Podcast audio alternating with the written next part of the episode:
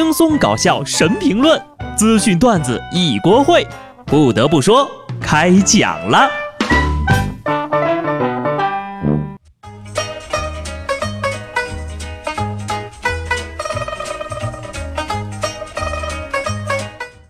Hello，听众朋友们，大家好，这里是有趣的。不得不说，我是机智的小布。据说呀，在刚刚过去的七月份，我国经历了二零一八年以来旷日持久的高温过程。南北方呢是蒸烤双拼携手供热，各凭本事，热死根人呐！多个榜单呢，重庆都有上榜。看来今年重庆的发挥呢，还是一如既往的稳定啊。有文艺的网友呢，还为此赋诗一首：红酥手，黄藤酒，北京半夜热成狗。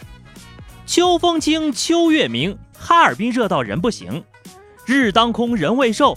广州燥热鬼见愁，剪不断，理还乱。宁波半夜一身汗，东风雾，欢情薄。天津气温超全国，转诸葛低起户。南京今天四十度。极端天气这回事啊，真的不是危言耸听。一个最新的研究表明呢，到本世纪末，中国华北平原地区将成为地球上最热的致命热浪地区。温度和湿度呢都将达到新高，也就是说呀，你在室外前六个小时以上啊，就可能导致死亡了。这个研究呢，还是人麻省理工学院一个团队做的。本世纪末温度将达到最高啊！掐指一算呢，我个人呢，好像需要点运气才能活到拿养老金。本世纪末的事儿呢，我就暂时不考虑了哈。本世纪末我倒是不知道，但现在呢，在我的北方老家，那些留守的兄弟们表示，已经要热得变形了呀！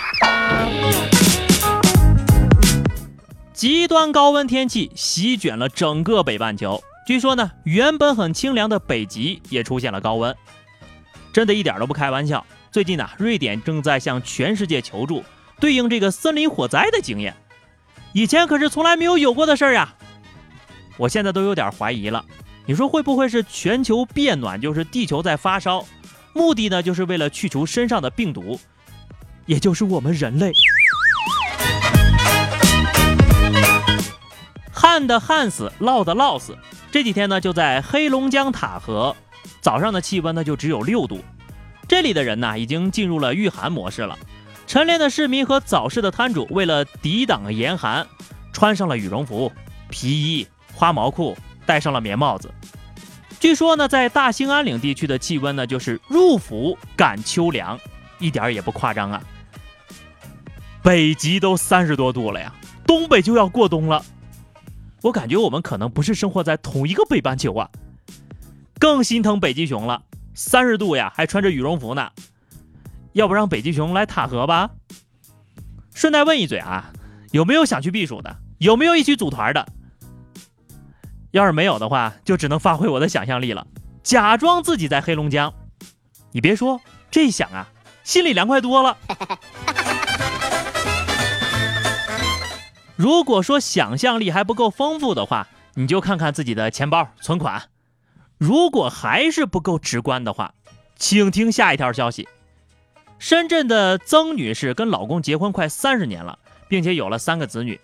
在别人看来呢，原本应该是特别幸福的一家人，可是呢，曾女士却向记者哭诉，老公最近有外遇了，还生了一个私生子，一个私生女，并且呢，老公已经将房子转移到小三的堂姐、堂哥、堂弟、表弟、表妹、爸爸妈妈等人的名下。之前呢，老公名下有七十五套，现在呢，只剩三十三套了。我再捋一遍啊。多少套中的多少套？你这不是家里有矿啊？你这是矿里有个家呀？也还行，一天住一套的话，两个半月也就全睡一遍了。我也是真膨胀了啊！这样的新闻呢，不仅敢说了，还在计算，就这七十五套房子，要是租出去的话，多少钱？每个月可以拿多少租金？存银行可以拿多少利息？一时间不知道是该可怜曾大姐。还是可怜我自己，玩大富翁呢？这是小三儿用掉了四十二套啊！你这有钱人亲戚还挺多呀？你们家还缺表弟吗？如果说哈，原来的我呢还能想象那些有钱人就是左手貂，右手包，定下坐着小超跑的生活，那我现在呀真的是什么也想象不到了。就说前两天，杭州一个公证处迎来了一对夫妻，丈夫呢要将两人名下七十多套高档豪宅通通归属到老婆一人名下，为什么呢？这男的呀是某地产开发商啊，这个因为应酬比较多，身边呢就有了一个比较亲密的姑娘。此举一方面是为了不让老婆跟自己离婚，另一方面呢也是为了表明自己的忠心。经过我在网上啊反复再三，一次又一次，周而复始的比对和查询，这两口子呢跟上面那个给了小三四十套房子的两口子，并不是一家人。那么请问一下。那个比较亲密的姑娘，是不是就是我们经常说的小三儿呢？所以这个故事告诉我们什么呢？告诉我们呐，手上没有个七八十套房子，就别想什么出轨的事儿了。其实穷啊，有时候也没什么不好。那些被拿走的钱呢，都转换成了智商，回到了你脑子里。广西北海警方近日破获了一起失恋卖茶女网络诈骗案。刑事拘留犯罪嫌疑人七个人啊！这个网络团伙呢，大多都是九零后男性，他们用同一个美女头像做头像啊，在微信上编造失恋卖茶女以及过生日讨要红包等剧本进行诈骗。哎呀，怪不得今天大胖的女朋友没找他聊天了，原来呀，他坎坷的身世里又增加了一条。被警方拘留了。其实有时候我要遇到这种身世坎坷的卖茶女就特别开心，能圆我一个编剧梦啊！展现技术的时候，这就到了呀。上次呢，我就跟一个卖茶叶的营造的是一个家里富的流油，一两上万的茶叶都被送到家里啊，堆的没有地方放了，只能用来煮茶叶蛋，并且呢，想要打折卖回给微商的苦恼啊。这个最后呢，这位微商就回复了一句：呵呵。到我的朋友圈里，然后就把我拉黑了。哎，可能是我贫穷的朋友圈暴露了我。有钱人的想法呀，真的是相当难以揣摩。就说石家庄哈有这么一家餐厅，惊现天价板面，售价是一万三千八。